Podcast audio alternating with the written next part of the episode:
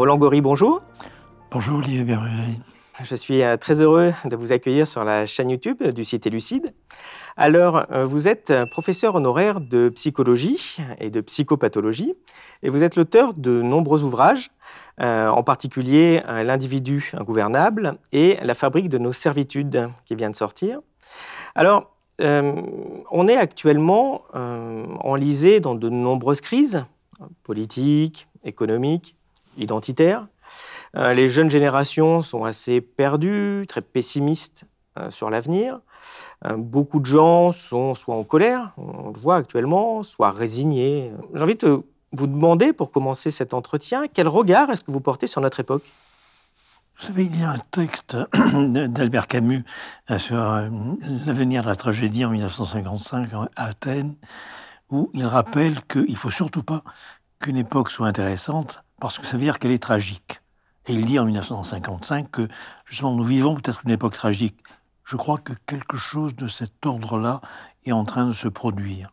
C'est-à-dire qu'effectivement, aujourd'hui, il y a une crise euh, structurale massive qui peut se manifester par plusieurs symptômes, dont par exemple la crise écologique. Mais j'ai un peu l'habitude de dire d'ailleurs que la crise écologique n'existe pas. Elle n'est que euh, la part émergée d'une crise anthropologique beaucoup plus profonde, qui est l'exploitation du vivant comme stock euh, à exploiter au maximum pour produire du profit. Donc effectivement, euh, comment voulez-vous que l'humain euh, traite la nature ou l'environnement mieux qu'il ne se traite lui-même ou qu'il traite ses semblables? Donc je crois que c'est cela que nous avons. nous avons, si vous voulez, une crise majeure, produite en partie, mais pas, seulement par une mondialisation qui aboutit à ce que le philosophe Achille Mbembe appelle le risque de du devenir nègre du monde. C'est-à-dire que la situation que pouvaient avoir, et c'est un peu le thème, vous le savez, de mon dernier essai, la situation que pouvaient avoir euh, les euh, esclaves qui étaient arrachés à leurs liens. Leurs liens, bien sûr, la terre, la région, mais la tribu, la famille, les amis, les dieux, la langue, euh, étaient ensuite transformés en instruments c'est-à-dire au service justement d'une pure utilité dans la plantation comparaison n'est pas raison, mais je pense que nous vivons quelque chose de cet ordre-là, à savoir que nous avons essentiellement considéré aujourd'hui l'humain comme un instrument euh, dont il faut se servir ou dont il faut lui apprendre à se servir, c'est-à-dire à, lui-même s'exploiter et s'utiliser comme instrument pour pouvoir survivre. On a opéré une mondialisation sur un plan purement marchand, économique, financier, mais sans se doter je dirais, d'une civilisation de protection sanitaire, de protection sociale, d'échanges culturels d'échanges culturels qui ne soient pas transformés simplement en spectacle ou en marchandises. Donc je crois que c'est cette crise-là que nous vivons.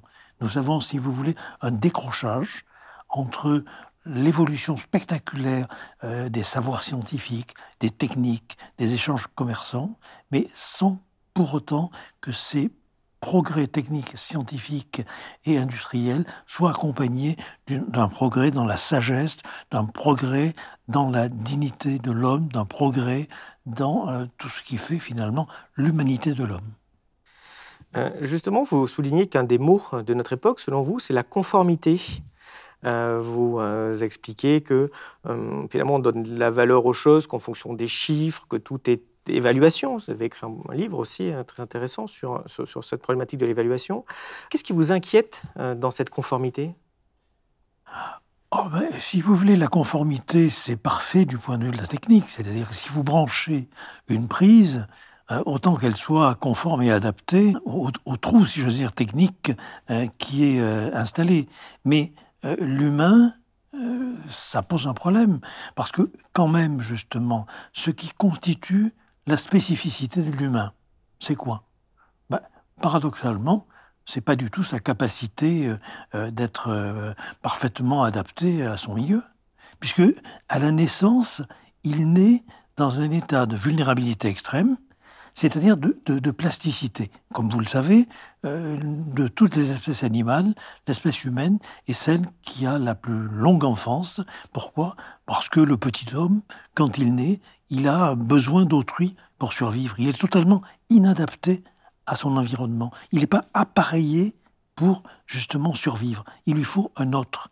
Et c'est cette plasticité qui produit la culture qui produit justement l'évolution spécifique de l'espèce humaine. C'est cette prématurité qui fait qu'il n'est pas conforme, il n'est pas formé pour immédiatement s'appareiller à son environnement. Il lui faut la médiation d'un autre humain. Et ça, c'est très important. Il lui faut la, médiation, je dirais, l'idée d'un héritage des autres humains, de l'humanité. C'est un point très important parce que ça, ça fait exploser justement les valeurs de compétition, de concurrence. Non, il y a une dette. Dès le début de la vie, il y a une dette. Il y a une dette parce que je ne peux pas euh, survivre sans justement l'héritage d'autrui. C'est ce point qui est très important. Vous avez aussi, vous m'avez fait un petit clin d'œil en parlant d'évaluation. Vous savez que je ferraille contre l'évaluation depuis au moins maintenant 20 ans. J'en ai l'expérience à l'université, à l'hôpital, enfin, dans la plupart des services publics, où, comme vous le savez, n'est-ce pas, aujourd'hui, il y a de nouvelles formes sociales de l'évaluation qui procèdent notamment par chiffres, qui procèdent par score. Il faut atteindre tel score, bah, vous le savez, dans votre métier, c'est le taux d'audience. Oui, ce qui est fou, c'est que ça touche aussi, euh, finalement, euh, au-delà du divertissement dont on parle, oui, enfin, oui, du divertissement, euh, ça, touche aussi les secteurs fondamentaux, comme la recherche. Bien vous sûr. expliquez justement qu'il y a cette problématique d'évaluation, on ne s'intéresse plus trop forcément à ce que va faire vraiment un chercheur, à son originalité, mais plutôt à des systèmes de points un peu obscurs, avec un plus ou moins de magouilles parfois aussi, ça s'est vu. Est-ce que vous avez constaté ça et comment ça se manifeste et quelles sont les conséquences selon vous? Alors, ça, c'est un point qui est extrêmement important, c'est-à-dire dans, dans tous les domaines, Aujourd'hui, la, valeur est réduite à la quantité. Si vous voulez, ce qui compte, c'est le chiffre. Et on oublie, on oublie bien souvent cette mise en garde d'Alfred Sauvy qui disait que les chiffres sont des êtres fragiles qui, à force d'être torturés, finissent par avouer ce qu'on veut leur faire dire. Et donc, nous sommes quasiment, si vous voulez, comme certaines civilisations ont cru aux esprits, nous nous feignons de croire aux chiffres et à leur objectivité, ce qui n'est pas vrai. Parce que les mathématiciens vous diront justement que ce qui compte, c'est de savoir comment on produit un chiffre et quelles sont les conditions de son interprétation. Or aujourd'hui, on a trouvé le moyen, finalement, d'assujettir les humains, de les amener à une soumission sociale librement consentie à partir des chiffres qu'ils doivent atteindre, c'est-à-dire du score. Donc, je vais faire vite, je vais faire simple. Aujourd'hui, ce qui va compter, à l'université, par exemple, puisque j'ai été directeur de laboratoire de recherche, j'ai été expert au ministère de la Recherche, j'ai été élu 15 ans au Conseil national des universités, donc j'étais vice-président et président de ma section. Ce qui va compter, si vous voulez, c'est le nombre de publications et des publications dans des supports à fort impact factor. Ce qui veut dire quoi? Ça veut dire, si vous voulez, que c'est le degré de soumission du chercheur à, je dirais, un ensemble de domination intellectuelle, essentiellement anglo-saxonne, essentiellement états-unienne, qui va compter. Donc ce qui va compter, c'est pas la qualité de son travail. On va même pas lire, je vais vous dire, en tant qu'expert, en tant que rapporteur, parfois, on m'a reproché d'avoir lu les thèses ou d'avoir lu les articles sur lesquels je rapportais comme expert.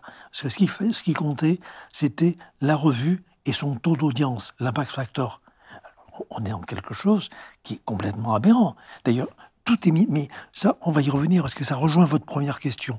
C'est-à-dire, si vous voulez, l'impact majeur, aujourd'hui, c'est en quelque sorte que nous sommes dans une religion du marché, une espèce de théologie entre, entrepreneuriale pour laquelle l'humain n'est rien d'autre qu'un homme auto-entrepreneur de lui-même, comme disait le philosophe Michel Foucault, c'est-à-dire, en gros, il est une espèce de micro-entreprise libérale, autogérée, ouverte à la concurrence et à la compétition sur le marché des jouissances existentielles. Donc, en gros, qu'est-ce qu'il fait avec son capital pour pouvoir produire euh, un, taux de, recherche qui finalement le rende visible, quel que soit, encore une fois, l'intérêt de ses travaux?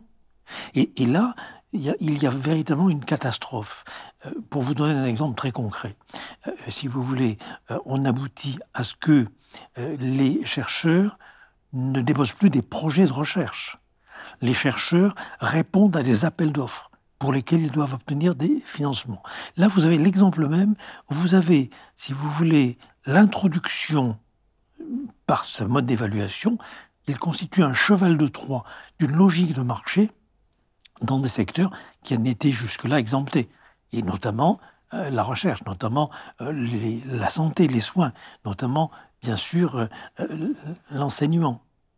justement, vous avez beaucoup travaillé sur ce rapport entre le capitalisme et finalement les comportements individuels.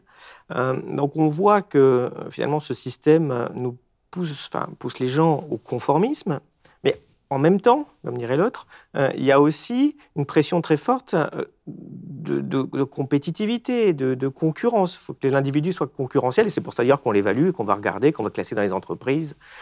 Mais est-ce que ce n'est pas justement paradoxal de promouvoir à la fois euh, le conformisme et la concurrence?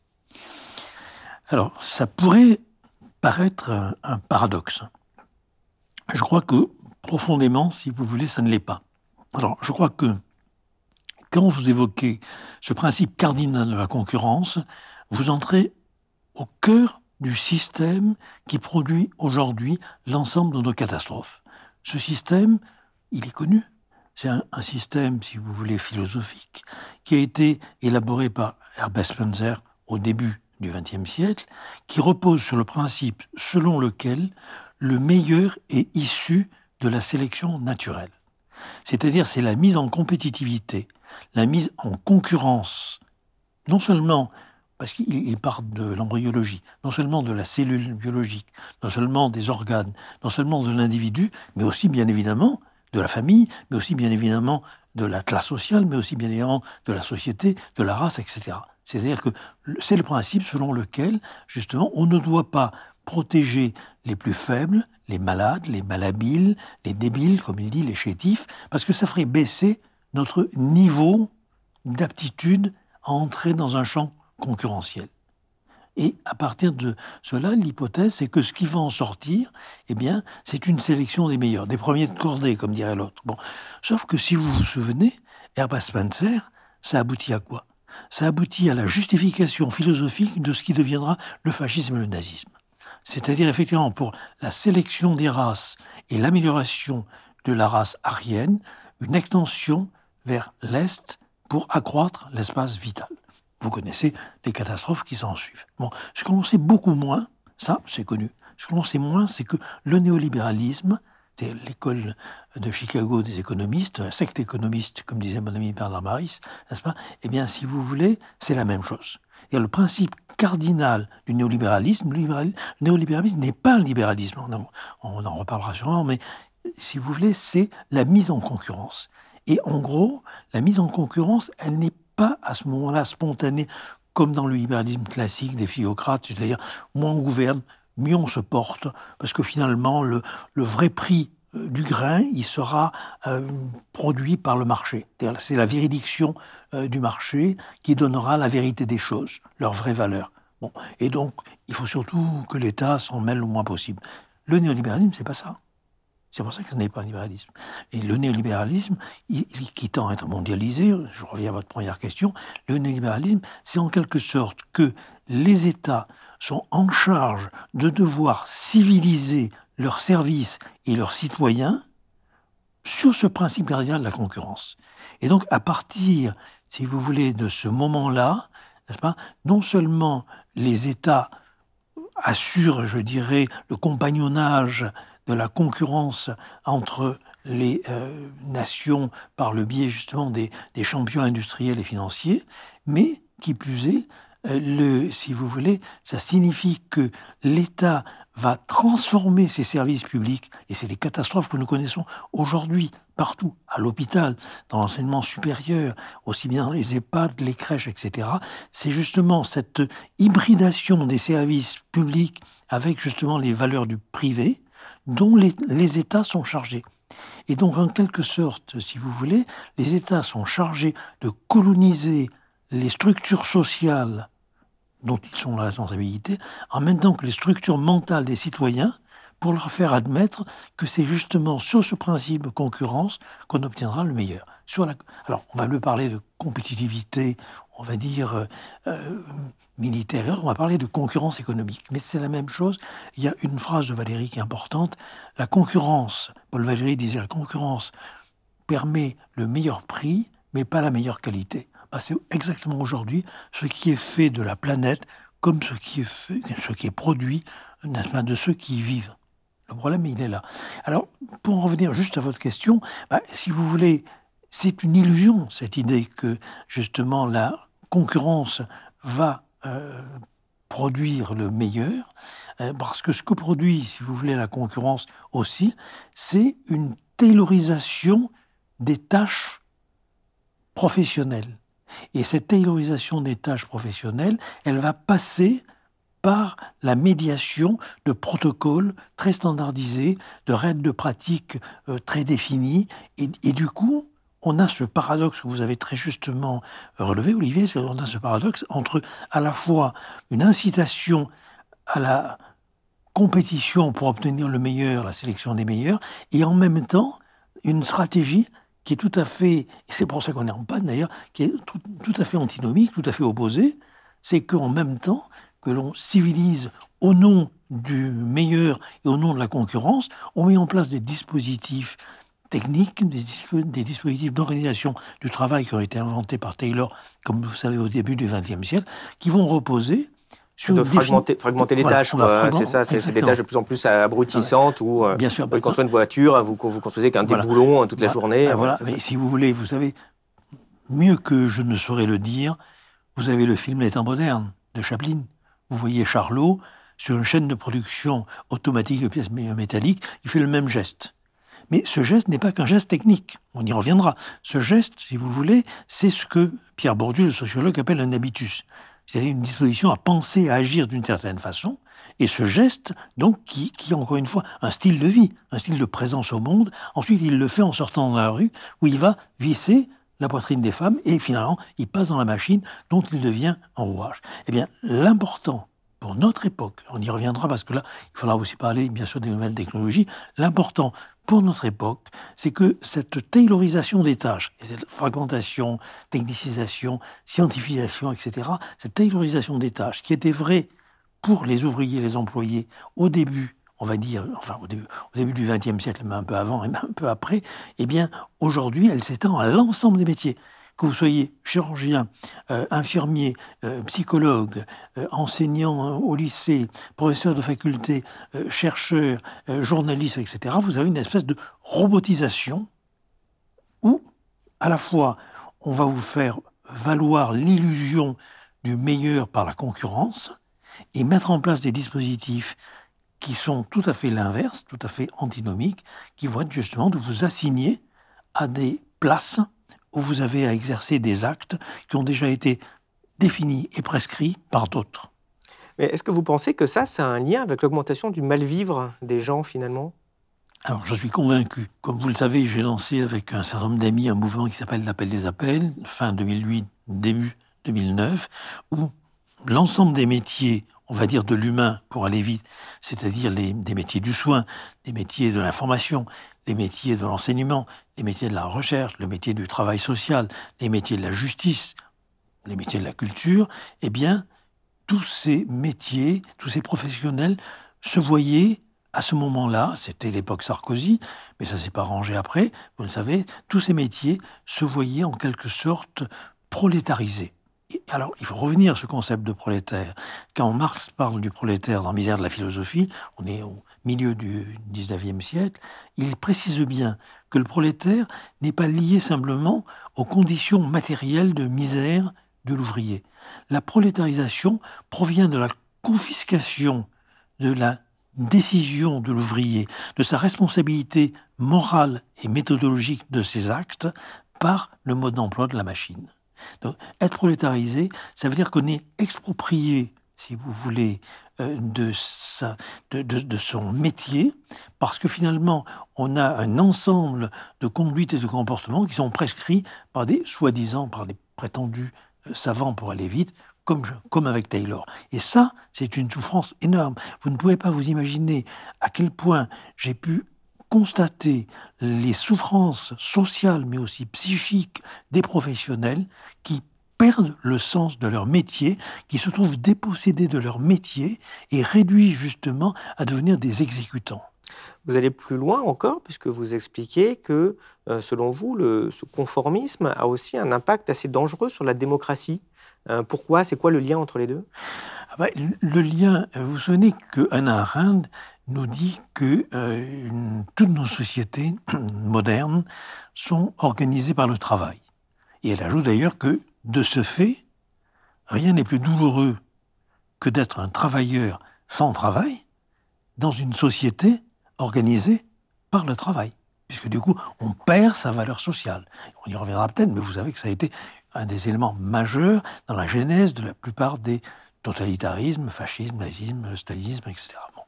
Et donc, ça veut dire quoi? Ça veut dire, si vous voulez, que les, les normes et là, on revient aussi à vos questions du début. C'est-à-dire que les normes, n'est-ce pas, que vous pouvez acquérir sur les scènes des métiers, dans, votre boulot, quoi, pour faire simple. Les normes, c'est quoi? Vous vous souvenez de cette superbe définition du philosophe Canguilhem La norme, c'est la somme des exigences imposées à des existences. Eh bien, la somme de ces exigences qu'on vous impose dans votre existence professionnelle, ça ne reste pas que là où vous travaillez. Vous rentrez chez vous, et, vous avez incorporé ces normes. Elles sont devenues des habitus, sont devenues des manières de penser, des manières d'agir. Et c'est pour ça que d'ailleurs, vous pouvez aller sur ensuite, n'est-ce pas, un site de rencontre, comme vous iriez à un entretien d'embauche, dans la même posture de faire valoir, fonctionnel, utilitaire, etc. Et de la même manière, vous allez organiser vos loisirs. Et de la même manière, vous allez coacher vos enfants. et donc, si vous voulez, nous perdons justement les conditions culturelles, sociales, symboliques de création des espaces démocratiques. En lieu et place, vous avez quoi? Bah, Vous avez en gros une technocratie par les chiffres, une technocratie par des objectifs déterminés par des soi-disant savants, ou vous avez du spectacle. Alors effectivement, vous pouvez avoir du spectacle au Parlement, c'est pas démocratique, c'est pas un débat. La technocratie, c'est pas simplement la technocratie au sommet de l'État, c'est pas seulement la technocratie à Bruxelles. La technocratie, elle est aussi une manière de penser. On revient à votre question, c'est-à-dire que, si vous voulez, si on n'incite pas les citoyens à parler, ils ne peuvent pas penser. C'est-à-dire que, si vous voulez, la pensée n'est rien d'autre qu'un dialogue intérieur. Vous l'avez chez Aristote, ça dès le début. Qu'est-ce que c'est penser? C'est poursuivre à l'intérieur de moi-même le dialogue que j'ai eu avec mon ami, avec l'autre. Et qu'est-ce qui fait que j'ai besoin d'amis? C'est que sans ces amis, sans ces interlocuteurs, je n'ai pas de pensée. La technocratie, elle est là. La technocratie, elle n'est pas simplement au sommet de l'État. La technocratie, elle est à l'intérieur de nous-mêmes. Elle est en quelque sorte ce qui surgit de par l'écrasement des conditions mêmes de pensée. Ces podcasts ne vivent que grâce à vos abonnements à notre site. Si vous aimez notre travail, vous pouvez nous soutenir en vous abonnant sur www.elucide.media. Vous y retrouverez de nombreux contenus exclusifs pour aiguiser votre esprit critique. En effet, le, dialogue est fondamental euh, dans, la progression de la pensée. Euh, vous soulignez de façon euh, finalement, enfin, ce paradoxe actuel, c'est que finalement on ne parle plus au Parlement, mais ça va quand même plus loin, parce qu'au-delà du fait qu'il n'y a plus de parole et du spectacle, certes, on a aussi un effondrement même du, sens de la parole, du sens des mots. Et on le voit très bien avec Emmanuel Macron, qui, en est un très bon exemple, qui dit tout et son contraire. Euh, qui va beaucoup plus loin, qui parle sans arrêt de valeurs, sans jamais qu'on en ait la moindre liste, d'ailleurs, pour essayer de confronter à ce truc-là. Il y a des valeurs, soi-disant, et puis c'est du mensonge au quotidien. C'est peut-être ça sa vraie valeur, finalement, c'est ce mensonge, cette manipulation. Euh, euh, comment vous, voyez cette perte de, sens du langage, finalement? Alors, ça a été, bon, je ne vais, pas, faire un cours aujourd'hui sur, Walter Benjamin, mais qui est un philosophe que j'adore, qui a beaucoup d'importance pour moi, mais il parle justement de la dégradation de la valeur du langage dans le bavardage. Et nous sommes aujourd'hui dans une société du bavardage, c'est-à-dire que nous avons passé la valeur du langage à la moulinette du commerce. Et donc, effectivement, nous sommes dans ce que Guy Debord appelle la société du spectacle. C'est-à-dire, le spectacle, dit Guy Debord, est le lieu où la marchandise se contemple elle-même. Donc, en gros, bah, Macron, euh, Emmanuel Macron, notre président, en quelque sorte, il a une parole à responsabilité limitée au moment où il la prononce. Après, ça n'a plus de valeur. C'est une parole qui, est, du bavardage, qui occupe l'espace, mais, mais ce n'est pas une parole qui engage. Une parole qui engage, c'est une parole euh, par laquelle nous sommes endettés. Et si vous voulez, vous le savez, euh, dans, mon, dans mes deux derniers livres d'ailleurs, je parle beaucoup de l'opposition entre justement les conceptions concurrentielles, compétitives que porte Spencer, n'est-ce pas, euh, et puis les solidaristes. Dont nous avons hérité d'une certaine manière, c'est-à-dire, n'est-ce pas, ces, radicaux socialistes, francs-maçons, laïcards, etc., qui ne sont pas des révolutionnaires, mais dont le programme est certainement beaucoup plus à gauche que l'extrême gauche française aujourd'hui. Et d'ailleurs, la plupart des, choses positives qui se sont créées en termes de protection sociale, nous les devons aux solidaristes. Les solidaristes, justement, eux, ils posent que l'humain est engagé, c'est ce que dit Léon Bourgeois, par exemple, dès le début de la vie, il est dans un quasi-contrat. Il est, endetté. Et la dette sociale, vous voyez, je crois que c'est très important. Aujourd'hui, je le dis et je le redis. Par exemple, on me reproche beaucoup de, beaucoup citer. C'est vrai que j'ai un côté un peu vieux professeur hein, qui cite beaucoup. Mais, je cite parce que c'est une façon de reconnaître la dette que j'ai à l'égard de ceux qui ont nourri ma pensée, sans lesquels je n'aurais peut-être pas ni écrit, ni dit, ni pensé ce que j'ai pensé. voyez? Et on parle beaucoup de dette publique, mais on ne parle pas justement de cette dette anthropologique majeure. Encore une fois, je reviens sur ce point, c'est que nous ne sommes rien les uns sans les autres. La liberté, disait Anna Arendt, requiert la présence d'autrui. Donc il y a une dette à ce niveau-là. Donc la vraie parole, c'est celle qui engage. La vraie parole, c'est celle qui... Vous savez, euh, en gros, il y a, des régions comme ça, il y a des cultures comme ça, et des civilisations comme ça, où c'est pas la peine de passer devant un notaire, un avocat, ou même d'écrire. J'ai ta parole, donc ça me suffit. J'y reviens, mais hum, justement, vous avez écrit un, ouvrage assez corrosif d'ailleurs euh, sur Emmanuel Macron. Euh, oh, quel regard vous portez sur, sur ce personnage? Il serait beaucoup plus corrosif aujourd'hui. À l'époque, ça commençait à l'être. Oui, oui c'était 2017. Oui.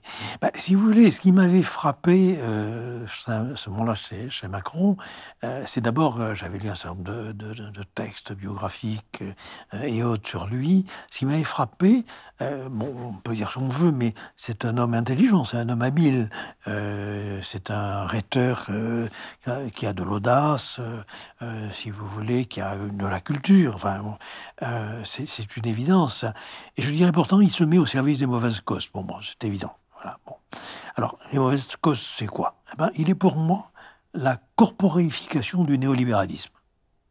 C'est-à-dire, il est pour moi, si vous voulez, la corporéification de cette idée euh, que euh, toute valeur, euh, si vous voulez, est, produite en quelque sorte par le marché, par la concurrence. et je crois qu'il a incarné avec sans doute plus de courage et de détermination, ce dont certains présidents, comme Sarkozy par exemple, avaient rêvé. C'est-à-dire, effectivement, si vous prenez par exemple, il y a un très bon travail de Pierre Birbaum là-dessus, euh, sur la composition des cabinets ministériels, euh, des, commissions euh, parlementaires et autres, on voit qu'avec Sarkozy, ça bascule. C'est plus les, les hauts commis de l'État euh, les énarchiotes qu'on va recruter sont les avocats d'affaires, sont les, industriels de milieu financier euh, ou de publicité, etc. Mais avec Macron, ça s'affirme, je dirais, avec moins d'obscénité qu'avec Sarkozy, mais avec beaucoup plus de pugnacité, de détermination. De violence, sans doute aussi, non? Il y a une violence technocratique. Et on va aller dans le mur, parce que de toute façon, ça ne marche pas. Alors, le, problème, euh, on le voit au niveau de l'université, on le voit au niveau de la santé, on le voit euh, au niveau de l'information, de la culture, etc. Il y a véritablement un, massacre, quelque part, des services publics. Et c'est là où on rejoint en quelque sorte ce que peut incarner Emmanuel Macron, si vous voulez, c'est-à-dire justement l'incarnation du principe cardinal de mise en concurrence et de métamorphose des services publics hybridés à des logiques du privé. Et c'est ça qui est extrêmement important, mais qui produit des souffrances considérables. Je vais vous donner un exemple qui parlera à tout le monde. C'est l'exemple, parce que j'étais invité par un syndicat à assurer la chronique euh, d'un procès en appel euh, de, d'Orange, lorsque France Télécom s'est transformé en Orange, vous vous souvenez que euh, Didier Lombard, le PDG, euh, avait la charge de euh, faire partir 22 000 personnes, 22 000 emplois devaient être supprimés. il avait eu cette phrase malheureuse que ceux qui ne partaient pas par la porte passeraient par la fenêtre, sauf qu'il y a eu des suicides, sauf qu'il y a eu énormément de souffrance, de douleur, et, et bien sûr, il y a eu un harcèlement institutionnel. Comme vous le savez, première instance, Orange est condamné l'entreprise paye, mais les cadres supérieurs qui avaient été donc poursuivis, eux font appel. Et donc j'ai assisté à une journée, et j'en ai fait la chronique, si vous voulez, euh, de cette journée.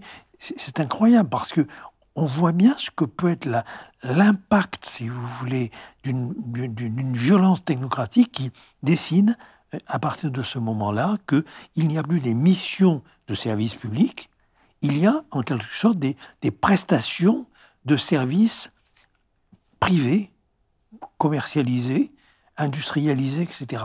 Et, là, vous avez, c'est un point important, vous avez des professionnels qui sont pris dans la même situation qu'un travailleur immigré c'est-à-dire qui quitte une culture et on le met dans une autre culture, et, du coup, il est ni adapté à l'une, ni ajusté à l'autre. Il est dans ce que Bourdieu appelle un habitus clivé, un habitus déchiré. Il est déchiré entre d'anciennes valeurs qu'il est en train de quitter et des nouvelles qu'on est en train de lui greffer, mais qui ne correspondent pas à ce pourquoi il a choisi ce métier. C'est ça, Macron, et il a réussi juste sur Macron, il a réussi ce coup de force, si vous voulez, à la manière de ce Max Weber appelle un leader charismatique. Il s'est emparé du pouvoir de manière très habile. Il a trahi avec méthode Hollande, comme le dit d'ailleurs Hollande lui-même, et il a su se glisser, là, dans une crise de la parole politique. Ça, on revient à la question de la démocratie. C'est-à-dire, Macron, il est aussi issu de la crise de la valeur d'une parole politique. On ne croyait plus à la droite qui disait il faut se serrer la ceinture et qui avait quelques affaires un peu quand même chargées. Euh, on ne croyait pas à la gauche parce que elle venait de gouverner et mon ennemi c'est la finance et ensuite on fait du libéralisme. Bon, du coup, la, parole perd de sa valeur. Et il s'est glissé là-dedans et il a à ce moment-là, si vous voulez, euh, comme le dit Machiavel, hein, il a profité de la fortune au sens de Machiavel, hein, de la chance pour se saisir des opportunités et arriver à prendre le pouvoir. Et comme le dit aussi Machiavel, ceux qui arrivent au pouvoir, n'est-ce pas, par la fortune, n'ont aucune difficulté à l'obtenir, mais beaucoup plus à le conserver. On voit qu'il y a justement une modification de notre rapport à la parole. Euh, vous expliquez aussi qu'il y a une modification de notre rapport au temps aussi, sachant qu'il faut du temps pour penser, pour faire plein de choses. Vous pouvez développer cette, euh, cette vision? Bah Oui, par exemple, je vous remercie de me donner euh, une heure et demie de temps de parole pour échanger avec vous, parce que la plupart du temps, quand vous passez quelque part, on vous dit, vous avez cinq minutes pour résumer votre pensée. Bon, quand ça fait quelques décennies qu'on travaille, c'est difficile de résumer en cinq minutes. Mais il y a une phrase, une phrase du philosophe Jean-François Lyotard qui, à mon avis, dira mieux que moi ce que je pourrais dire. Il dit dans un univers où le succès est de gagner du temps, penser n'a qu'un défaut mais incorrigible d'en faire perdre. Donc en gros, on organise aujourd'hui votre agenda, on organise votre emploi du temps de telle manière que vous n'ayez pas le temps de penser. Et je pense même que, si vous voulez, euh, le, travail est plus tendu de la plupart des professionnels, à l'hôpital, enseignement et ailleurs, en formation, n'est pas simplement une économie de coûts de personnel, de gestion de personnel. C'est aussi une façon de ne plus nous laisser le temps de nous parler, d'échanger, et en gros, de ne plus avoir à penser. Parce qu'encore une fois, la pensée, c'est pas une pensée réflexive, c'est pas une pensée tout seul, ça n'existe pas. C'est une pensée dans le dialogue avec l'autre. voyez et, je crois que ça, c'est un point important. Alors, Marx avait euh, eu une phrase extraordinaire euh, qui rejoint la question de l'évaluation euh, concernant le temps. Il disait Il ne faut pas dire qu'une heure de travail d'un homme vaut une autre heure de travail de notre homme. Il faut dire qu'un homme d'une heure vaut un autre homme d'une heure. Le temps est tout, l'homme n'est plus rien, il n'est plus que la carcasse du temps. Jour après jour, heure après heure, la quantité décide pour la qualité. Texte de 1847. Plus que jamais euh, pertinent aujourd'hui. Voyez Et alors, c'est là où vous voyez aussi le rôle des nouvelles technologies qui sont tout à fait formidables en tant que potentiellement porteuses d'émancipation et qui se trouvent, si vous voulez, transformées en système de contention, de surveillance, de normalisation, puisque on est de plus en plus en temps réel. Et, du coup, vous êtes sommé de devoir répondre au plus vite aux mails que vous recevez. On est de plus en plus dans une délocalisation des lieux de travail. Puisque vous êtes en télétravail chez vous, euh, dans votre lit, en train de prendre votre petit déjeuner, Mais vous ne le savez pas, vous êtes très content parce que vous n'avez pas eu à vous taper le métro pour aller au bureau sous la pluie, etc. Mais votre lit et votre petit déjeuner s'est transformé en annexe de votre bureau. Il n'y a plus aucun espace sacré. Quand on parle de, euh, langage, on, parle aussi euh, assez rapidement de propagande en général. Alors, Noam Chomsky euh, disait aussi joliment, parce qu'on bien les citations, que euh, la propagande est aux démocraties, ce que la matraque est aux dictatures. Euh, et c'est vrai que votre exemple, finalement, de, règne un peu des chiffres à outrance, bien, voilà, il y a une espèce de, propagande du chiffre aussi. On avait parlé d'ailleurs avec Miret Zaki de ce, point-là. quel regard vous portez finalement sur, bah, sur ce problème de la propagande, sur les médias, sur la qualité de l'information qu'on a aujourd'hui? Alors, le problème majeur, comme vous le savez, de l'information, c'est que nous souffrons d'infobésité. C'est-à-dire que nous recevons une masse d'informations pour lesquelles nous n'avons ni le temps, ni peut-être même le désir démocratique de pouvoir les hiérarchiser, de pouvoir les métaboliser, de pouvoir les digérer, pour pouvoir les intégrer à nos capacités de penser. Et donc nous sommes emportés par des flux d'informations. Et donc, euh, vous allez ouvrir euh, la, télé, et en quelques secondes, on va vous dire que euh, il neige, il fait froid, bah, c'est normal, c'est hiver. si vous toussez, il vaut mieux tousser dans le creux du coude, du, coude pour ne pas contaminer vos voisins, etc. Bon, bref. Et puis en même temps, on va vous dire qu'il y a tant de morts en Ukraine, qu'il y a une manufacture au Pakistan qui s'est effondrée, et tout ça est mis à peu près au même niveau.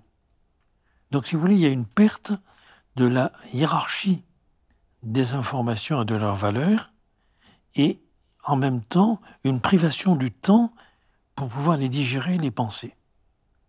Et ça, c'est un autre point qui est extrêmement important, c'est que nous sommes aujourd'hui de plus en plus emportés par des flux d'informations qui sont euh, d'immenses données sur le monde, souvent d'ailleurs des données numériques, hein, il faut bien le dire, des chiffres, et, euh, et ça, c'est pas le dialogue.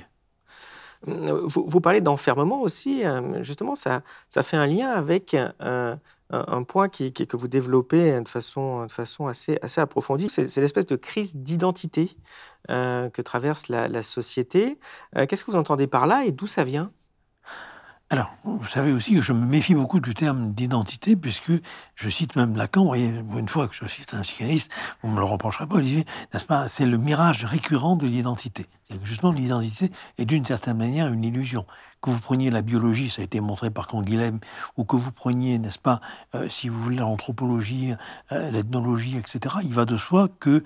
Euh, l'identité, quelque part, n'existe pas. C'est un mirage, c'est une illusion dont nous avons besoin, euh, pour avoir le sentiment finalement euh, que nous demeurons quelque part semblables à nous-mêmes.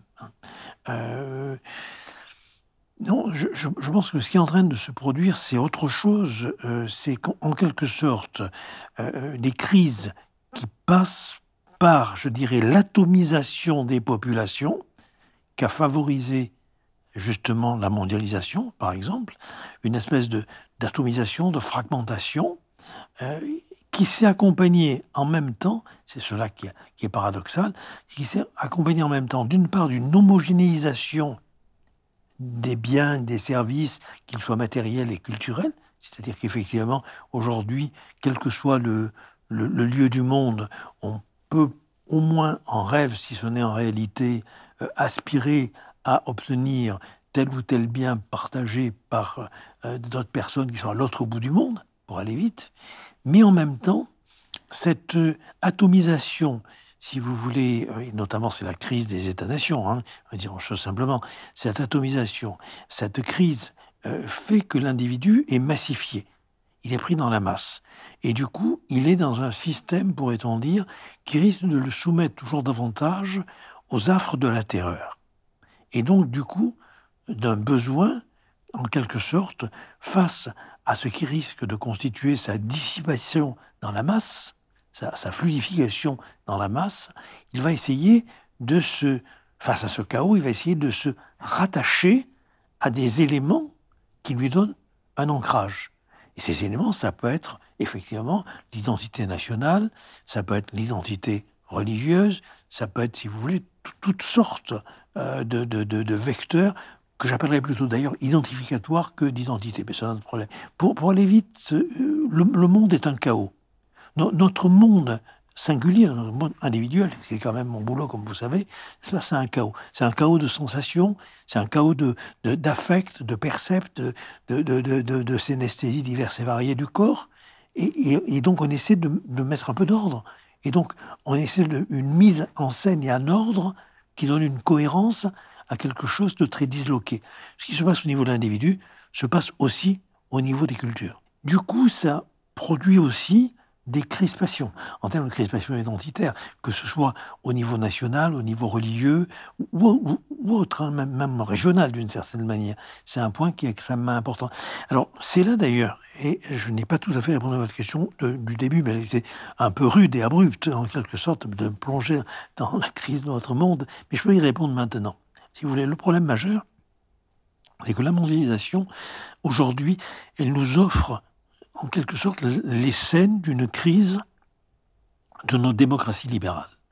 C'est-à-dire une fois encore, comme ça a été le cas d'ailleurs entre les deux guerres, entre les deux grandes guerres, comme ça a été le cas aussi à la fin du XIXe siècle, aujourd'hui, euh, il y a une crise de la démocratie libérale qui vient en quelque sorte de ce que le, le libéralisme n'est pas simplement une offre de liberté aux individus, elle est en même temps une exposition des individus à une extrême solitude et une extrême solitude qui est d'autant plus douloureuse eu égard au capital matériel, social et symbolique dont on hérite. C'est un point important. Ce qui va faire la, la, crise du libéralisme à la fin du XIXe siècle, finalement, c'est ça c'est de se rendre compte que ce message formidable, c'est l'individu ingouvernable, on parle là, ce message formidable des Lumières, hein, ne te fie que ta raison, à ta raison critique et ta loi morale, c'est formidable. Mais c'est formidable, sauf que on voit bien que euh, de se fier à sa raison euh, et, ne se fier qu'à sa morale, bon, c'est peut-être vrai pour le bourgeois qui a un peu de bien, mais euh, l'ouvrier qui va se vendre, se louer sur le marché du travail, ou l'enfant qui descend au fond des mines, ou la veuve euh, qui est dans les manufactures, la mélancolie ouvrière, on parle de Mordia par exemple, c'est pas Beaufine Mordia, on voit, on voit bien, si vous voulez, que c'est bipo, c'est pas vrai, c'est un mensonge.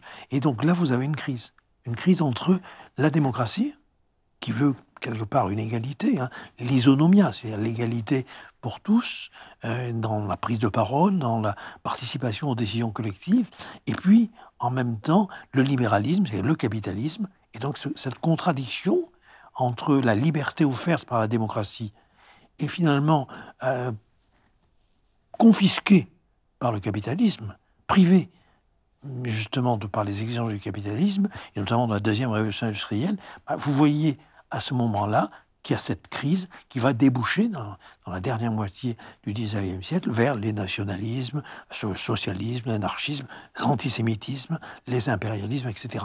Que vous voyez également se recycler entre les deux guerres, avec bien sûr les trois grands totalitarismes que sont le fascisme, le nazisme et, euh, si vous voulez, euh, le stalinisme. Je crois qu'aujourd'hui, nous avons quelque chose de cet ordre. C'est-à-dire qu'aujourd'hui, on voit bien comment la crise des démocraties libérales, par exemple, elle génère l'arrivée au pouvoir par les voies démocratiques quand même, de, d'autoritaires, de, de, tyrans. On peut dire Poutine, Erdogan, Orban, etc. Il y a une urbanisation de l'Europe. Et d'une certaine manière, bon là, peut-être pas besoin d'en parler, mais Macron est arrivé au pouvoir de cette manière-là. C'est un libéral qui arrivait au pouvoir par les voies mêmes qu'ont jusqu'à maintenant les démocraties illibérales, comme dit Farid Zakaria, c'est-à-dire justement les démocraties autoritaires avec, je dirais, des dictateurs à leur tête. Oui, mais justement, en fait, vous, vous mettez en avant le, fait qu'il y a une problématique qui est que finalement le, libéralisme, encore plus le néolibéralisme, repose finalement sur le postulat d'un individu rationnel qui sait exactement euh, quels sont ses intérêts, où il doit aller. Euh, vous expliquez que ce postulat, il est quand même euh, en grande partie assez faux.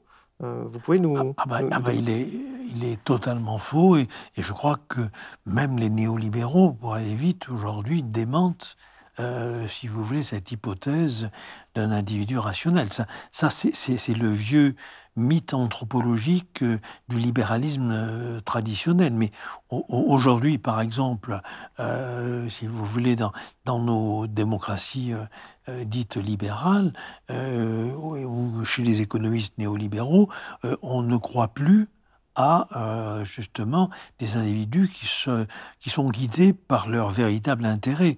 Euh, l'histoire, euh, en gros, les vices privés font les vertus publiques, de Mondeville et d'autres, ça on n'y croit plus. Aujourd'hui, il est admis, notamment justement chez, les néolibéraux, il est admis que nous sommes pris par des biais cognitifs qu'il faut absolument corriger et que l'individu, en quelque sorte, ne voit pas son intérêt, qu'il faut le guider. D'ailleurs, vous vous souvenez, dans, mon livre, je vous parle beaucoup de la démocratie par les nudges. Euh, je ne sais pas si vous vous souvenez euh, euh, de ce chapitre, c'est-à-dire que aujourd'hui, et, on voit bien d'ailleurs, aujourd'hui, c'est très grave parce que c'est à la fois ça, ça naît, ça émerge de la crise de la démocratie et ça participe en retour à sa liquidation. Je m'explique. Si vous voulez bien, Olivier, vous souvenir que pour moi, la démocratie, avant tout, l'invention de la démocratie, comme dit Claude Lefort, c'est la création d'un espace dialogique de parole euh, où, à la sortie du débat, on va prendre une décision après justement avoir opposé nos arguments, sans nous être exterminés. Eh bien, aujourd'hui, le pouvoir n'a plus besoin d'espace de parole. C'est pour ça que le Parlement est dans cet état. C'est pour ça que l'Assemblée nationale est dans cet état, n'est-ce pas? Pourquoi? Parce que euh, aujourd'hui, euh, on ne croit pas que la bonne décision, va surgir du débat. Personne ne s'écoute. Les gens hurlent, etc. Ou bien ils se tapent, ils se tapent sur la figure par rhétorique euh, polémique interposée. Mais allez, interroger les députés ou les sénateurs. Est-ce que vous pensez qu'ils pensent sérieusement qu'en écoutant l'autre, on n'écoute pas l'autre une bonne solution est chez McKinsey. Elle est chez McKinsey, bien sûr. Elle est chez McKinsey qui va pas simplement donner la bonne solution, mais qui va donner. il va la, vendre. Hein. il va la vendre. Ça sera pas gratuit, oui. Mais il va en plus vous dire comment la faire avaler aux gens pour que les gens croient que cette bonne décision, c'est eux qui l'ont trouvée. Ça, c'est les nudges. C'est euh, finalement amener les gens à choisir ce qu'on a déjà décidé pour eux, en leur donnant l'impression qu'ils ont choisi librement. Parce que dans leur vision, finalement, l'individu, euh, le peuple n'est pas rationnel, il ne sait pas ce qu'il faut, donc on va le rationaliser de force. C'est ça, l'idée c'est de le forcer, mais bon, sans aller trop trop loin non plus, en disant, bon, vous allez reprendre le, chemin. Et c'est cette histoire de pédagogie, il dit souvent, il faut faire de la pédagogie, ou quand on voit les éditocrates aussi qui disent euh, Regardez, Macron, il est courageux. C'est-à-dire quoi, courageux C'est qu'il prend une réforme dont veulent pas les gens. Mais en démocratie, on est censé faire ce que font les gens. Même si c'est une mauvaise décision, bah, tant pis, quoi. C'était la décision démocratique. Donc, c'est toujours quand même une justification de, euh, de décisions finalement autoritaires et non démocratiques. Je ne sais pas si vous avez remarqué, Olivier, la manière dont euh, Emmanuel Macron dialogue. Il est, il est avec des gens. Donc, euh, les gens qui disent, oh, maintenant, il y a les casseroles, c'est beaucoup plus, euh, c'est beaucoup plus assourdissant. Mais des gens qui disent, mais attends, il, dit, il commence à faire comme ça. Il repousse avec la main. La main. Non, je vais vous expliquer. Je ne vais pas dialoguer avec vous. Mais je veux vous dire ce que vous n'avez pas encore compris, mais que vous devez accepter. Et c'est là où, si vous voulez, pour moi, Macron est peut-être en train de quitter un peu la position de euh, démocrate libéral européen. Et d'ailleurs, à mon avis, il est en train de se cramer au niveau de l'Europe. Il est en train de virer dans ce que Carl Schmitt appelait le libéralisme autoritaire. Le libéralisme autoritaire, si vous vous souvenez de ce, travail de Carl Schmitt en 1932, quelques mois avant qu'il ne rejoigne justement le parti nazi, c'est libéralisme autoritaire, c'est de dire par rapport et ce dont nous avons évoqué tout à l'heure, par rapport à la crise entre démocratie et capitalisme, on aboutit à quelque chose qui met en panne. Alors il faut régler ce problème. On peut le régler de la manière suivante. Il faut un État fort. Ce qui n'est pas le cas du libéralisme, encore une fois. Il faut un État fort, mais un État fort avec les citoyens. C'est-à-dire, en gros, une main de fer pour tenir les citoyens et en même temps, il faut être souple vis-à-vis du marché. C'est-à-dire que vous avez en gros une politique gouvernementale dure, à la Darmanin, dure avec les citoyens et souple, voire soumise aux exigences du commerce. Et ça, c'est très important. Parce que là, vous voyez, euh, je ne sais pas, moi je ne suis pas prophète et je me garde bien de prédiction, mais c'est là où je crois euh, Emmanuel Macron est un peu coincé, parce que du coup, il se rapproche par son style de gouvernement euh, des illibéraux, donc Orban, Salvini, si vous voulez, Erdogan, Poutine, etc. Et en même temps, il le fait, mais avec des exigences, on va dire économiques, libérales. Alors, comment il va se maintenir sur cette ligne de crête, j'en sais rien. Alors maintenant, on va remonter un peu aux sources euh, de tout ça. Euh, finalement, vous montrez bien que le libéralisme a échoué à rendre euh, l'individu autonome, libre, et au contraire, il a transformé finalement en, automate, en lui enjoignant d'être conformiste. quelle, quelle forme ça prend finalement dans nos sociétés, cette évolution? Alors, si on prend l'émergence, je dirais, de cette crise et encore une fois, bien sûr, en, travaillant un peu à la louche, là, parce que euh, je pense que les historiens ne feraient pas de cadeau hein, s'ils m'entendaient. Si vous voulez, euh, c'est justement la fin du, du 19e, c'est-à-dire c'est le moment où, si vous voulez, ce message d'émancipation de sois autonome et ne te fie qu'à ta volonté, d'ailleurs ce concept juridique d'autonomie de, la, volonté, si vous voulez, qui, est quand même le propre du libéralisme quelque part, cette, individuation qui donne, si vous voulez, euh, justement euh, à l'individu son, droit au libre arbitre, à l'autonomie euh, de sa décision, se fracasse contre le mur des exigences normatives de la deuxième révolution industrielle.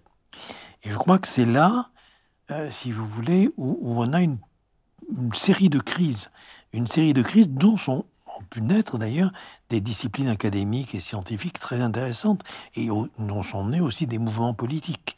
C'est-à-dire, si vous voulez, si on prend par exemple la deuxième moitié du 19e pour faire vite et pour faire vraiment très simple, en gros, on peut considérer que euh, on a déjà une figure anthropologique d'un individu déterminé par sa biologie, c'est-à-dire par sa machinerie biologique, hein, l'inconscient cérébral, les réflexes, etc.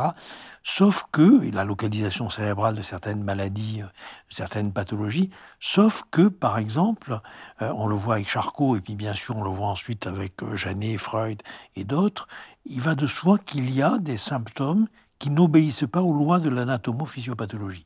Donc si vous voulez, on ne peut pas réduire l'individu à son individualité biologique et à ses règles de fonctionnement biologique, puisque, par exemple, euh, que ce soit les hallucinations, que ce soit les, conversions hystériques, que ce soit les phobies, etc., ou les crises d'angoisse, il y a des éléments, des symptômes qui échappent à ce modèle-là. Et ça, c'est très intéressant, c'est très important, parce qu'effectivement, c'est, si vous voulez, cet âge biologique de, de, de, la pensée euh, qui, trouve des assises euh, scientifique importante dans la deuxième moitié euh, du 19e, eh ben, il y a quand même des, des, failles, il y a quand même de l'hétérogène, il y a quand même des lacunes, et c'est de là dont vont naître, par exemple, euh, Durkheim, avec, par exemple, la psychopathologie du suicide, qui n'est pas imputable à un individu, mais à un type de société. On va naître Gabriel Tard, la psychologie sociale, avec les lois de limitation, et Freud, bien sûr, avec l'inconscient.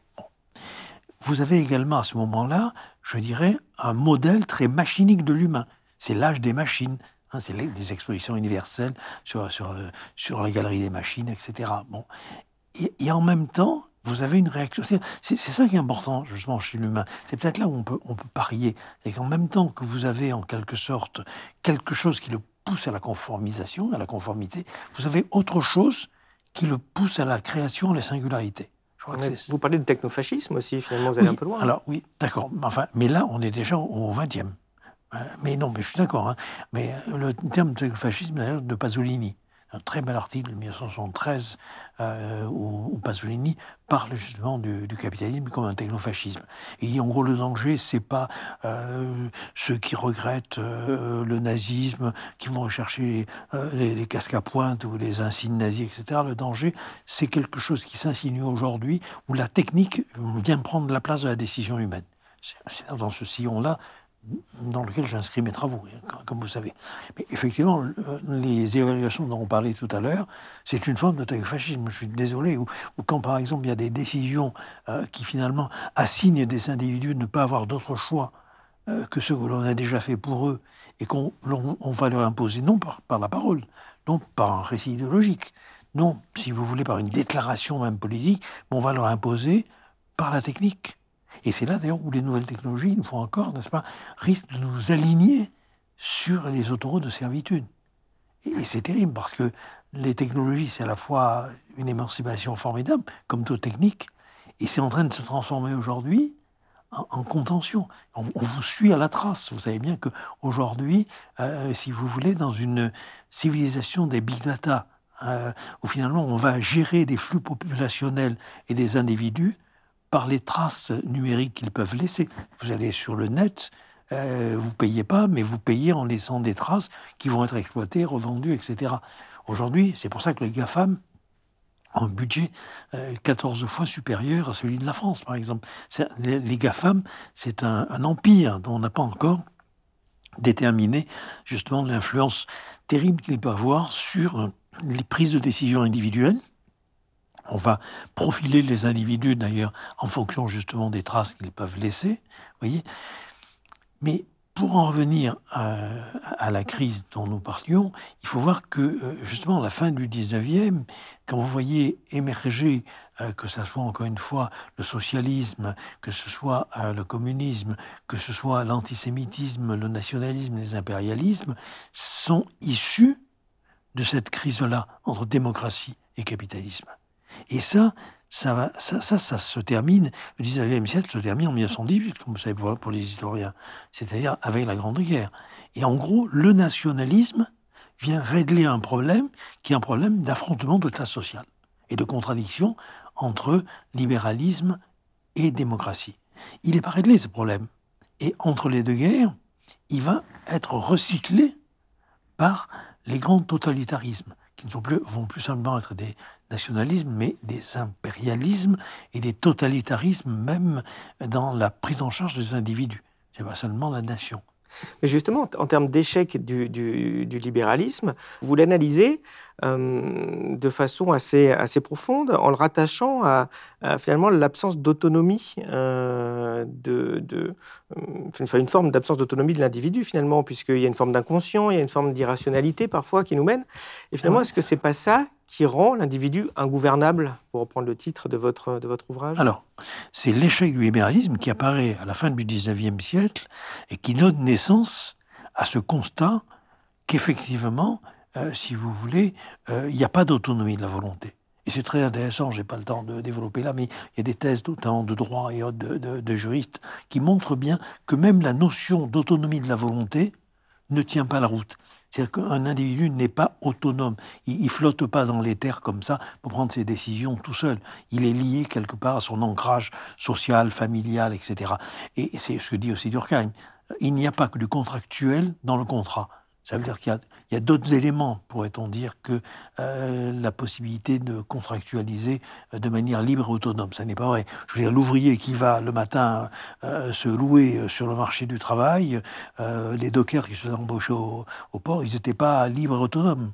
En gros, ils dépendaient de, réseaux, de clans, de la bonne volonté du patron, de tas de choses. Vous voyez, bon. Donc, ça, je crois que c'est important. Et je crois que la psychanalyse, là, a apporté quelque chose. On peut critiquer la, psychanalyse, ça ne me gêne pas du tout, sauf lorsque c'est vraiment euh, par scientisme stupide. Euh, mais sinon, euh, ça ne me gêne pas. Et si vous voulez, la, la, psychanalyse a apporté quelque chose, parce que finalement, il y a quand même aussi quelque chose de l'ordre d'un désespoir à la fin du 19e siècle, de ce constat que nous, nous ne décidons pas. C'est-à-dire que quelque chose décide pour nous, que ce soit notre appartenance sociale.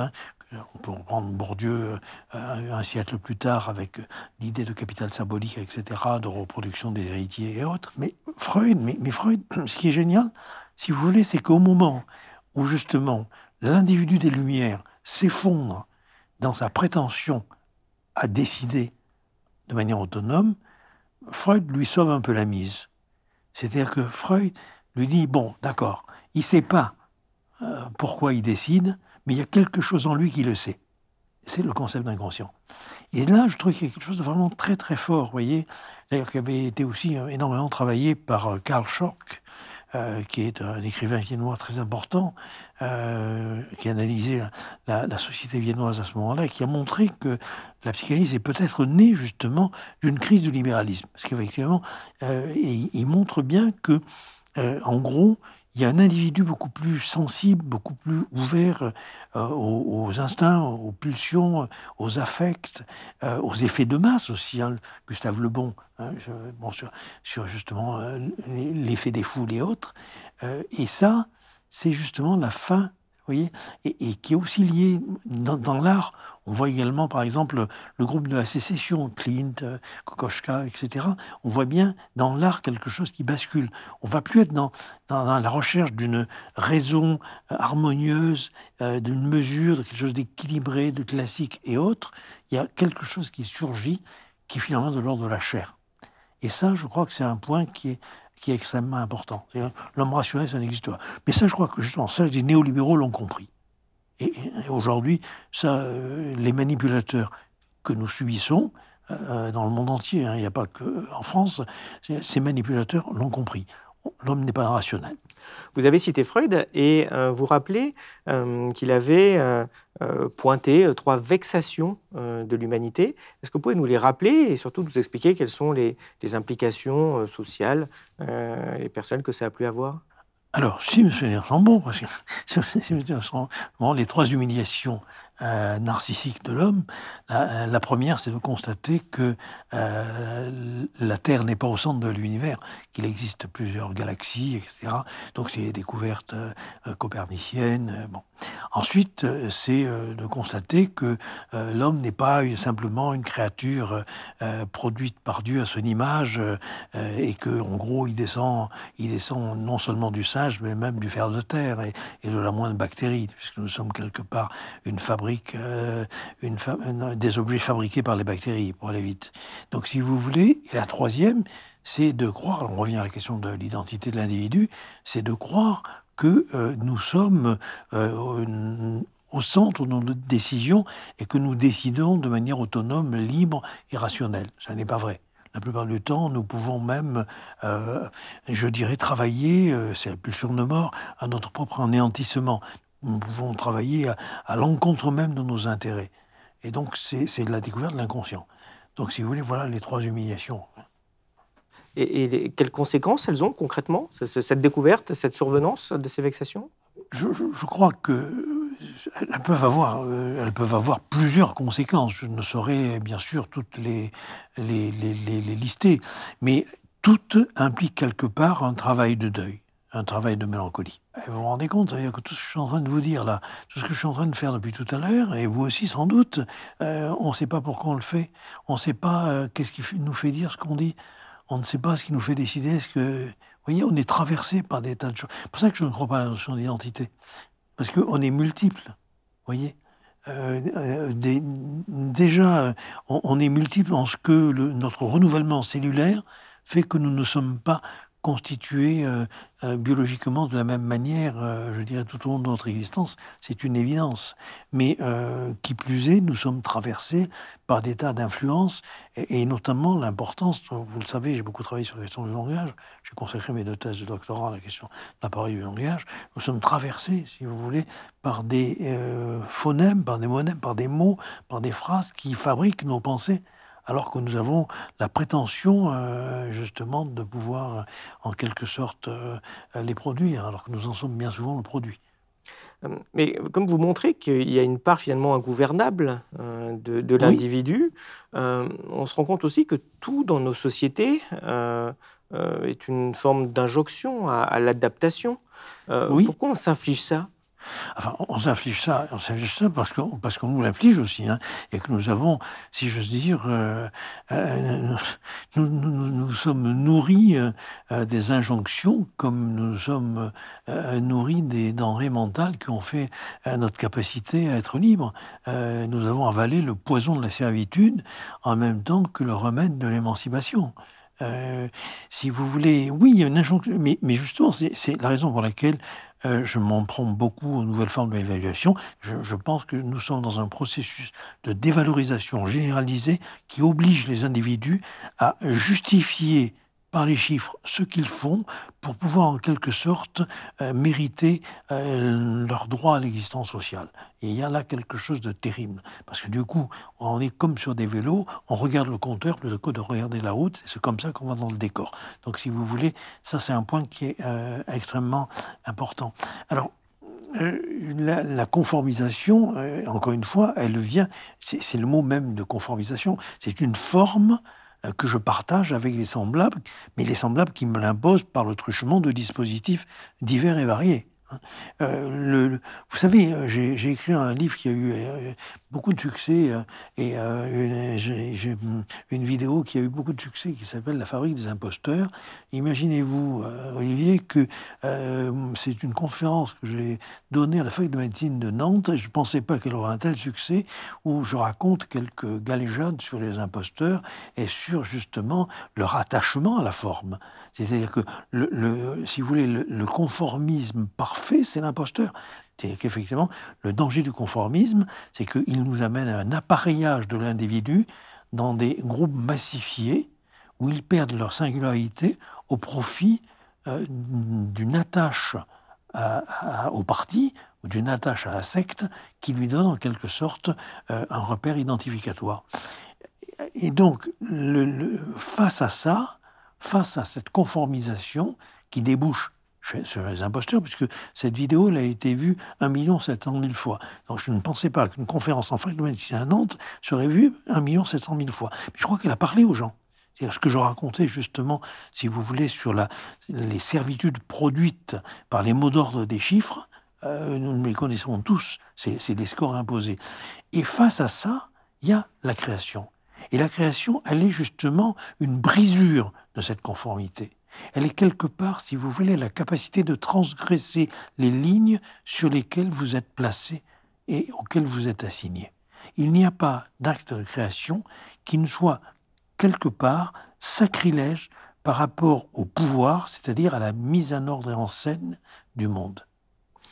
Comme vous parlez du pouvoir, euh, est-ce que vous euh, estimez que la façon euh, de gouverner les gens doit se penser à la façon dont les gens se gouvernent eux-mêmes alors ça, je pense que c'est intéressant, votre question, et je ne saurais peut-être pas forcément y répondre précisément. Je pense qu'il y a un isomorphisme entre les deux. C'est-à-dire que la manière, si vous voulez, dont on est gouverné, nous avons tendance à l'incorporer pour nous gouverner nous-mêmes. Et la manière dont nous acceptons ensuite de nous gouverner nous-mêmes nous dispose plus ou moins à nous laisser gouverner de telle ou telle manière. Donc pour répondre à votre question, parce que je la sens, euh, je dirais, vertébrer euh, l'ensemble de vos questions, euh, face en quelque sorte à, la demande de conformisation qui nous amène à nous annihiler pour n'être plus qu'une pièce détachée de l'espèce, il y a en nous, je dirais, une pulsion à la singularité qui est ce qui nous pousse à créer. Et c'est pour ça que l'artiste est formidable, et c'est pour ça que c'est criminel aujourd'hui d'avoir une civilisation qui ne donne pas à la poésie, qui ne donne pas, si vous voulez, à la littérature, qui ne donne pas, si vous voulez, à la philosophie et parfois à l'histoire, la place qui lui revient. Vous expliquez que euh, les euh, euh, civilisations, finalement, comme les individus, peuvent avoir tendance à refouler et aller vers une forme d'autodestruction.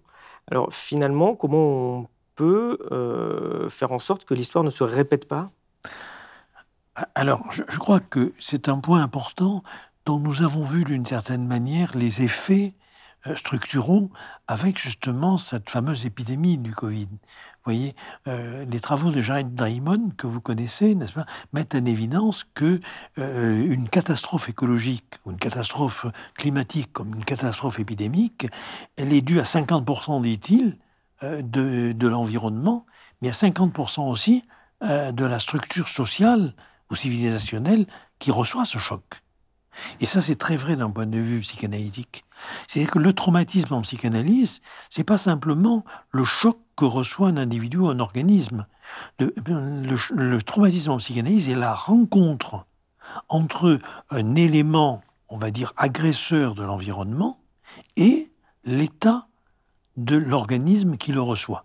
C'est comme ça que, euh, si vous voulez, euh, c'est les travaux de Kyle Harper sur la chute de Rome, vous le savez, c'est comme ça que Rome s'effondre non pas par l'invasion des barbares, mais parce que les structures sociales et économiques de Rome l'ont poussé à une expansion incontrôlée, avec l'impossibilité de se doter des moyens je dirais, euh, de, de, de, de, soigner, de traiter les risques épidémiques de populations euh, qui, euh, qui, qui, étaient liés à l'expansion économique ou à l'expansion militaire. de la même manière, si Rome est devenu en quelque sorte un flacon microbien, c'est parce que les gens étaient entassés. Voilà, et on peut retrouver la même chose à New York, c'est toujours les mêmes. En, en 19e siècle, lorsqu'il y a les épidémies de choléra à New York, c'est parce que les gens sont entassés que la distribution de l'eau n'est pas euh, suffisamment assainie, etc. C'est qu'en gros, ce que je, veux dire par là, c'est que on voit bien là qu'une société, comme un individu, donc comme une civilisation, peut très bien refouler un savoir qui était à sa disposition. Euh, est-ce que on tient compte, euh, encore une fois, de ces récits de science-fiction, à la Philippe Cadic par exemple, ou aujourd'hui à Alain Damasio, qui nous donnent une idée de ce que sont des sociétés de contrôle, de ce que devient l'individu dans des sociétés de contrôle? Non, pas du tout. Vous voyez? Donc c'est effectivement, vous avez raison, euh, de la même manière que l'individu peut souffrir d'oublier ce qu'il ne veut pas savoir parce que ça le dérange, des sociétés et des civilisations entières risquent de périr parce qu'elles ne tireront pas les leçons de l'histoire. Une idée qui revient euh, souvent, euh, finalement, c'est euh, finalement qui aurait une forme de déclin de nos, de nos sociétés à cause euh, d'un effondrement de certaines valeurs, en particulier par exemple religieuses. Est-ce que vous êtes d'accord avec ça? Alors, je, ne dirais pas le terme de déclin, si vous voulez. je, je préférerais considérer qu'il y a d'abord Enfin, c'est pour ça que je parlais d'effondrement. Euh, un effondrement, qu'est-ce que c'est? Un effondrement, vous le savez, en cuisine. Qu'est-ce que c'est effondrer un lapin? C'est le vider de son contenu. Eh bien, je crois qu'il y a aujourd'hui un effondrement des catégories mentales, sociales, de jugement euh, qui ne nous permettent plus de euh, nous ajuster au monde. Oui, j'ai dit ajuster, j'ai pas dit adapter volontairement, vous l'avez compris, pour laisser un brin de création dans l'ajustement qu'il n'y a pas dans l'adaptation. C'est-à-dire qu'en gros, nous continuons à fonctionner sur les catégories de pensée et de jugement euh, qui étaient au début de nos sociétés thermo-industrielles. Donc en gros, produire, donc en gros, les progrès techniques, les progrès scientifiques apporteront en même temps le bonheur. Bon, toute l'histoire a montré que c'était pas vrai. Je veux dire que si vous prenez, euh, Camus, vous prenez, euh, euh, si vous voulez, Walter Benjamin, vous prenez plus récemment Friedman, etc., vous prenez qui vous voulez aujourd'hui, il est évident que les progrès en sagesse et en bonheur n'ont pas suivi le développement des progrès techniques et scientifiques. Donc, alors, du coup, vous voyez apparaître d'autres énoncés, comme par exemple la décroissance, comme par exemple une écologie, un souci écologique, etc. Mais moi, je pense que plus radicalement, tout ça se tient. Si vous voulez, je ne sais pas si j'ai apporté grand-chose dans mes travaux, mais euh, je, voudrais essayer de montrer qu'il y a une espèce d'interdépendance voyez euh, Que de la même manière, comme je vous l'ai dit tout à l'heure, euh, on ne peut pas parler d'une crise écologique et d'un soin à la planète si préalablement on n'a pas compris qu'on a lâché la proie pour l'ombre, on a lâché, si vous voulez, la sollicitude et le, le soin apporté aux vivants, pour justement l'ombre de la production euh, gouvernée par, par les noms, gouvernée par le numérique, quoi, hein, pour, vite. Vous voyez, euh, c'est ça qui me paraît important. Je, trouve tout à fait fou, par exemple, que euh, aujourd'hui l'hôpital soit laissé dans l'état où il est. C'est pas normal. Ça, ça veut dire, c'est pas, pas normal. Vous voyez, comme vous le savez, si vous prenez les rapports sur les crèches et les rapports sur les EHPAD. C'est très intéressant parce que vous voyez qu'en gros, ce qui n'est pas immédiatement rentable, à savoir l'enfant et le vieillard, est exploité, démoli, transformé en marchandise. C'est quand même terrifiant. C'est terrifiant. Ça, c'est quoi ça? Ça veut dire que nous sommes toujours dans ce fameux éloge de la force qui fait la valeur cardinale de la concurrence, en oubliant que c'est justement ce que j'essayais de vous dire tout à l'heure, la vulnérabilité qui fait la richesse de l'espèce. C'est justement parce que nous sommes nés à poil, euh, incapables d'être appareillés à notre environnement sans le truchement de l'aide des autres, c'est cette faiblesse-là qui fait notre richesse, qui fait notre puissance. Et l'éloge de la force, la, Simone Veil, la Vierge Rouge, hein, pas la philosophe, pas la politique, Simone Veil disait, dans un très beau, très beau commentaire d'un poème, n'est-ce pas Elle disait que, en gros, la force, sa finalité, c'est, lorsqu'elle va jusqu'au bout, le cadavre. Et donc l'éloge de la force, c'est un éloge de la cadavérisation du monde et du vivant. Et c'est ça qui est important. Et donc ça c'est très concret. Ça, ça veut dire que par exemple, quand on considère aujourd'hui que l'éducation, le soin, la culture, voyez, l'aide sociale, ce sont des déficits et non pas des levains sur l'avenir, c'est complètement, si, vous voulez, euh, saccager notre avenir. Notre devenir, si on est plus exact qu'avenir, notre devenir. Et pour sortir de cette aliénation, euh, vous expliquez qu'il faut chercher un, monde commun. Euh, qu'est-ce que ça veut dire? Alors, un monde commun, je ne voudrais pas en faire une incantation. C'est-à-dire qu'il ne s'agit pas de faire du commun, faire du commun, c'est pas mon truc. Il s'agit de se réapproprier sur les lieux du travail ce que la technocratie nous a confisqué en matière de décision et en matière, si vous voulez, de responsabilité. Parce que pourquoi, vous me posiez la question Olivier tout à l'heure, pourquoi est-ce que les humains se soumettent à finalement des techniques stupides qui les brident? Et Parce que c'est plus simple, c'est plus confortable. Pourquoi est-ce qu'on obéit à un emploi du temps? Et on fait même des emplois du temps hier pendant nos loisirs, pour faire du tourisme. Eh ben, tout simplement parce que c'est un côté anxiolytique. Si on vous prescrit ce que vous avez à faire, vous n'avez plus à subir l'angoisse de la liberté de désirer en vain, si j'ose dire. La liberté, c'est désirer en vain, quelque part. Vous voyez? C'est sans, but prédéfini. Et, donc, pour moi, le, côté, je dirais, quand, quand j'appelle à une dimension, à la reconnaissance d'une dimension politique des métiers, c'est pas pour changer le gouvernement, encore que j'en serais ravi. Euh, ce, n'est pas, si vous voulez, euh, pour créer un autre parti politique. C'est pour dire aux professionnels, mais enfin, ça fait des décennies que vous vous faites coloniser par les technocrates du néolibéralisme. Libérez-vous en refusant ces stupides évaluations qui n'ont rien d'objectif, qui n'ont rien de scientifique. Les financiers le savent. Hein. Vous avez la loi de Goodhart que vous connaissez. Lorsqu'une mesure devient une cible, elle cesse d'une bonne mesure. Donc une fois que vous avez défini des critères d'évaluation, les gens, pour s'adapter, vont s'adapter aux critères, mais ça ne va pas améliorer leur boulot. Ça, c'est terrible. C'est terrible. Donc c'est une imposture. Donc libérez-vous de cela et reprenez la main. Reprenez la main de décider de ce que vous devez faire en votre âme et conscience en le partageant avec les autres c'est en le partageant avec vos pères d'une part, mais sans tomber dans le corporatisme, c'est en acceptant aussi, bien évidemment, de dialoguer avec ceux auxquels vous rendez ces services de soins, d'enseignement, d'information, de recherche, etc.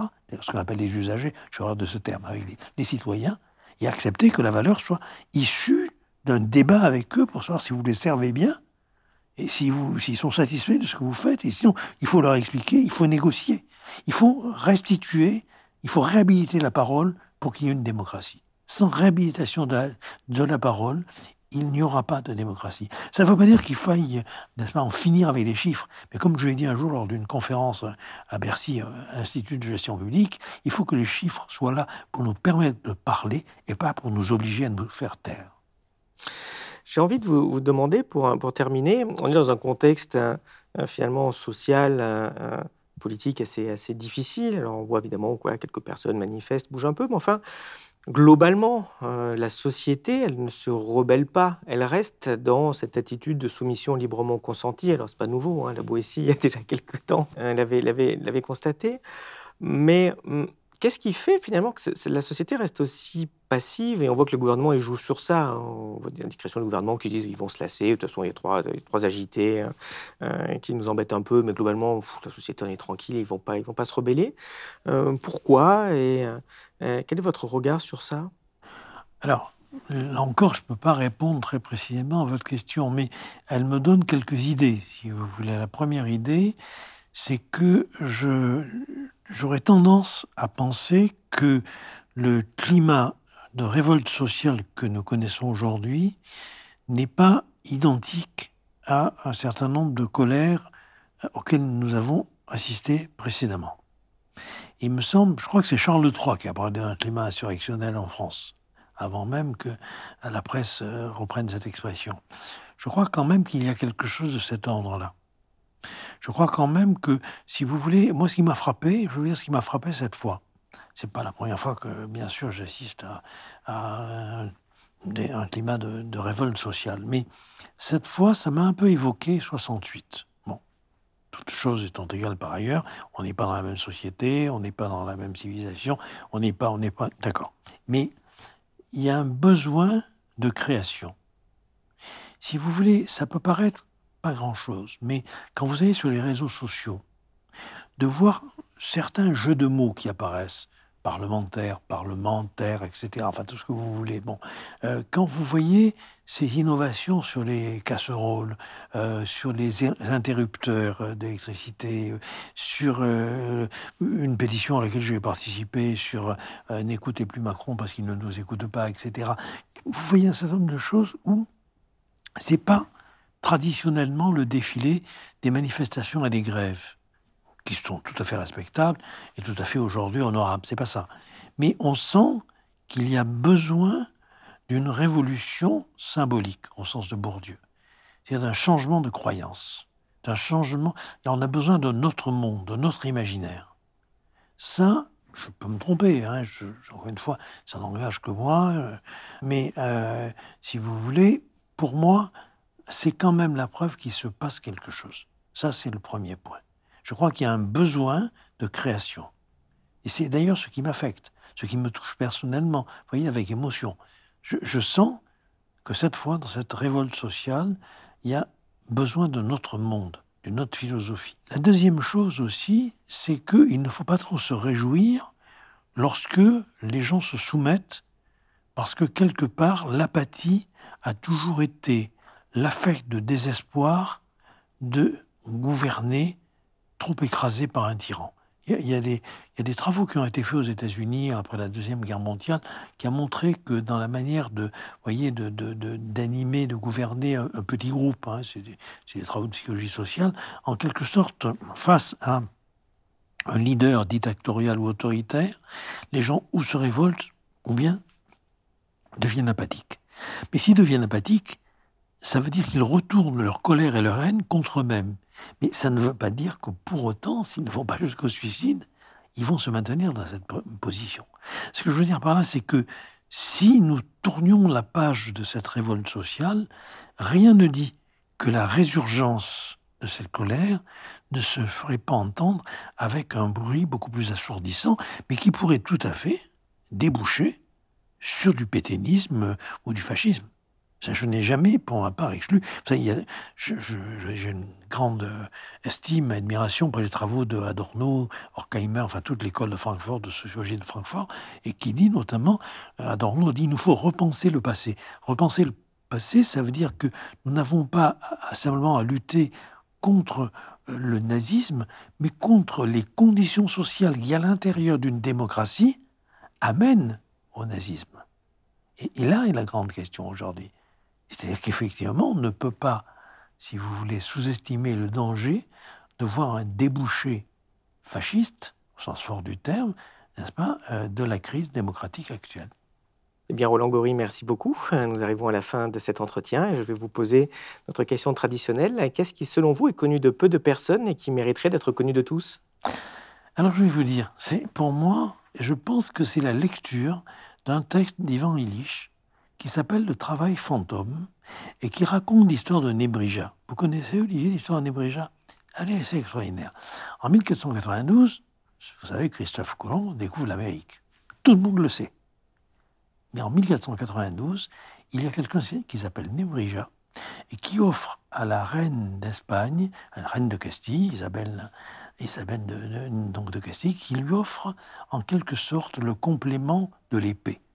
Pour vaincre l'Empire et soumettre les sujets, il ne faut pas simplement envoyer l'armée à l'extérieur, il faut aussi obliger à l'intérieur du pays d'en finir avec les langues vernaculaires, les langues populaires parlées, et leur imposer une seule langue, la langue, le question. Et je n'ai pas le temps d'en parler, mais j'en parle dans la préface de, la version de poche de mon dernier bouquin, si vous voulez. Je me suis dit, ça c'est quelque chose que tout le monde devrait connaître. C'est-à-dire que la langue est l'équivalent de l'épée pour soumettre les peuples.